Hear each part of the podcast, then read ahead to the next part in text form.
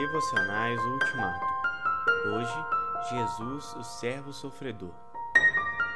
Então ele começou a ensinar-lhes que era necessário que o filho do homem sofresse muitas coisas, fosse morto e três dias depois ressuscitasse.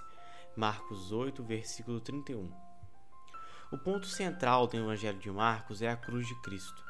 Quando os doze apóstolos compreenderam quem Jesus era e o confessaram como Messias, ele começou a ensiná-los sobre a cruz. Isso foi um divisor de águas no ministério de Jesus, bem como no Evangelho de Marcos.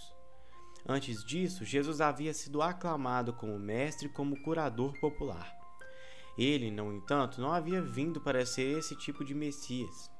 Assim, daquele momento em diante, ele ensinou seus discípulos abertamente sobre a necessidade de seus sofrimentos e de sua morte.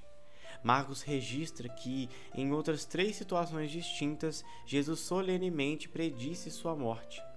Na verdade, aproximadamente um terço do Evangelho de Marcos é dedicado à sua paixão.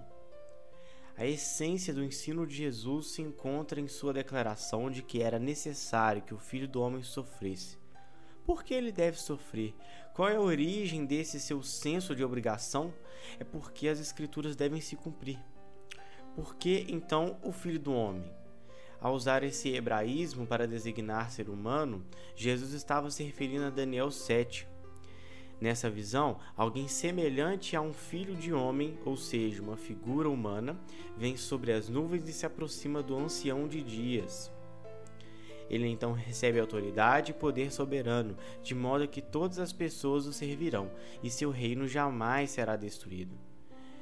Jesus adotou o título, mas mudou seu papel. De acordo com Daniel, todas as nações serviriam.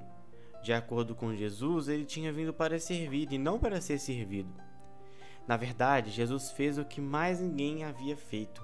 Ele fundiu as duas imagens do Antigo Testamento, a do servo que sofre em Isaías e a do filho do homem que reina em Daniel.